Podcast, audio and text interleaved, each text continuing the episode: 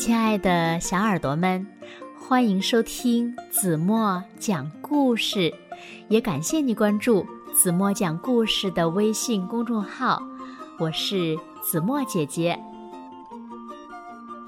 小金鱼从鱼缸里逃走了，它逃到哪儿去了呢？窗帘上、花丛中、糖果罐子里。水果盘子里，哪里有它的影子呢？那小金鱼到底逃到哪儿去了呢？让我们一起来从今天的绘本故事中寻找答案吧。小耳朵准备好了吗？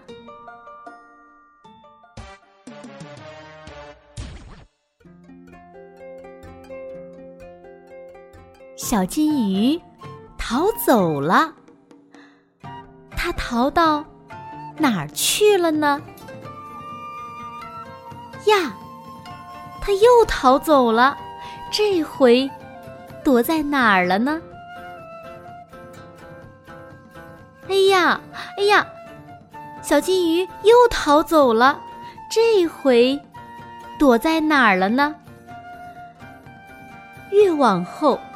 寻找小金鱼的难度越大，你现在还能一眼找出小金鱼在哪儿吗？聪明的小鱼在躲藏时还懂得带上伪装，可是它又逃走了。这回躲在哪儿了呢？这回。又躲在哪儿了呢？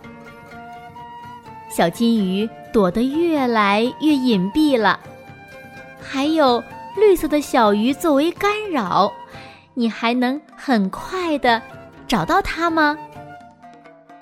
快来看，这回躲在哪儿了呢？镜子中有三条小金鱼，哪一个是真的？哪一个是影子呢？找到了，找到了，这回再也不会逃走了。最终，小金鱼跳进了小池塘，与亲人朋友团聚了。它呀，再也不会逃走了。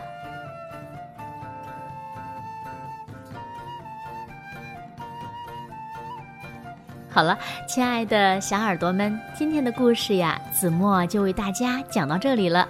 那今天的故事呢，需要小朋友们一边听子墨讲故事，一边看着绘本的图片，来仔细的找一找小金鱼到底去哪儿了。那今天留给大家的问题是：你们知道最后小金鱼去哪儿了吗？如果小朋友们知道正确答案，就在评论区给子墨留言吧。好了，今天就到这里吧，明天晚上八点半再见喽。如果小朋友们喜欢听子墨讲的故事，不要忘了在文末点亮再看，给子墨加油和鼓励。同时呢，子墨也希望小朋友们把子墨讲的故事。分享给你身边更多的好朋友，让他们呀和你们一样，每天晚上八点半都能听到子墨讲的好听的故事，好吗？谢谢啦。好了，现在睡觉时间到喽，请小朋友们轻轻的闭上眼睛，一起进入甜蜜的梦乡啦。晚安喽。